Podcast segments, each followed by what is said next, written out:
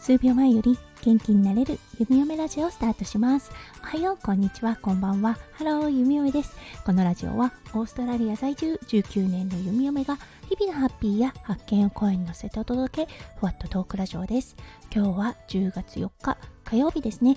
皆さんどんな火曜日の午後お過ごしでしょうか？はい弓嫁だったんですが今日家からね車で10分ぐらいのところにある図書館に行ってきました。そう読み聞かせのクラスがねあるっていうことでああ参加してみたいなって思ったんですよね。そうだからね朝一生懸命ね時間とか合わせて行ってみたんです。そしたらねスクールホリデー中ということではい来週までやっていないって言われああやっちゃったと思った弓嫁でした。はいだけどねまあその代わりに結構いろんなことができたのでよしとしましょうか。はいそれでは早速ですが今日のテーマに移りましょう。今日も引き続き日本のね旅行記についてお話ししたいと思います。そう弓嫁の配信を通してね日本ってね改めてこんなにすごい国なんだなって思っていただけたら嬉しいです。はい今日はねもうおもちゃ天国遊ぼうのについてお話ししたいと思います。それでは今日も元気に弓嫁ラジオをスタートします。はい。弓嫁のねホテルだったんですが今回東京で5泊した時に飯田橋にあるホテルに滞在しました。はい。そこからなるべくね電車等を使わないで遊べる施設はないかなと探してみたところはい。出てきたのが東京ドームシティにある遊ぼうのという施設でした。確かにねもうウェブサイトを見てる時からあすっごい楽しそうと思ったんですが実際行ってみてもうおもちゃ天国でした。うん、なんかね息子くんが YouTube を見て日本のねおもちゃすごい楽しそうだったみたいでそう YouTube を見てはこれは欲しいあれが欲しいって言ってたんですがそれをね全部叶えてくれる夢のようなおもちゃ天国施設でした。これねあの何もおもちゃだけじゃないんです。体を動かす場所もあるしトランポリンもあるしもうあのお店屋さんごっこもできるしパズルもあればゲームもあってもうね本当に弓嫁もね一緒にいてすごく楽しかった時間でした。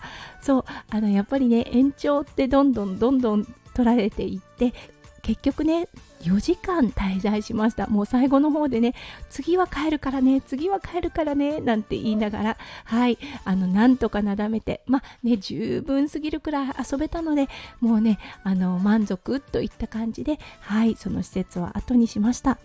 そして周りには東京ドームシティがあるということでね周りももうあの楽しいこといっぱいのもう少しねお兄ちゃんになったらアトラクションとかも乗れるようになると思うのでますますね楽しい場所になるんじゃないかなって思いました。そしてね目いっぱい遊んだ後やっぱりねランチしようと思ったんですね。どこ入ろうかなって思ったんですがもうね弓嫁と息子くんだけだったのでそう目の前にねあのフードコートがあったのでそこでご飯を食べました。そうそして食べたのはやっぱり昨日に引き続きのテーマにはなりますがラーメンでした。もうねフードコートとはいえねもうめちゃめちゃ美味しかったです。そう久々にね食べたちゃんと本格的な日本のラーメン。ねあのお値段も優しいしそうこちらで食べたね一風堂。そうあのメニューを見てびっくりしたんですが全部のせで29ドルだったんですね。そう結局ね弓嫁は卵だけ乗っけて確か25ドルだったかなオーストラリアドル。というようなもう価格破壊が起きているオーストラリアなので、うん、日本でねお腹いっぱい食べてランチだったのでドリンクまでついちゃっていくらだったかな？うん1000円しなかったと思います。ねなんかああもう嬉しいなって思いました。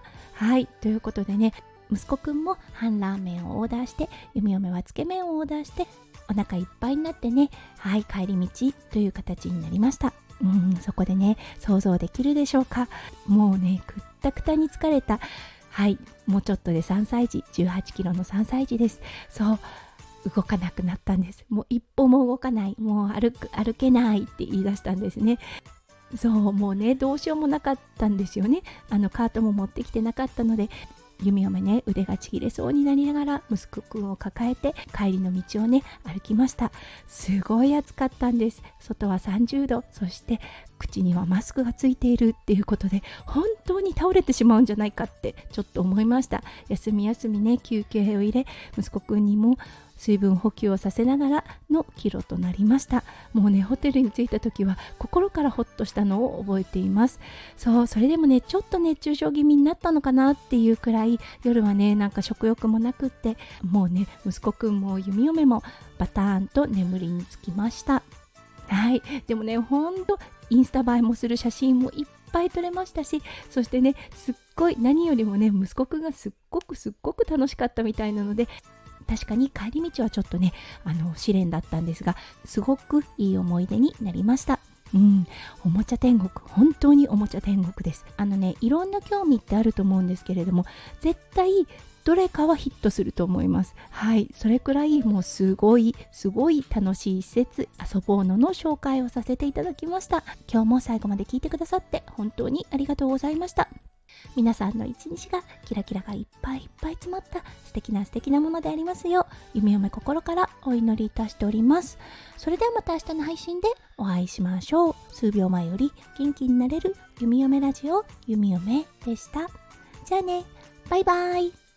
Thank you.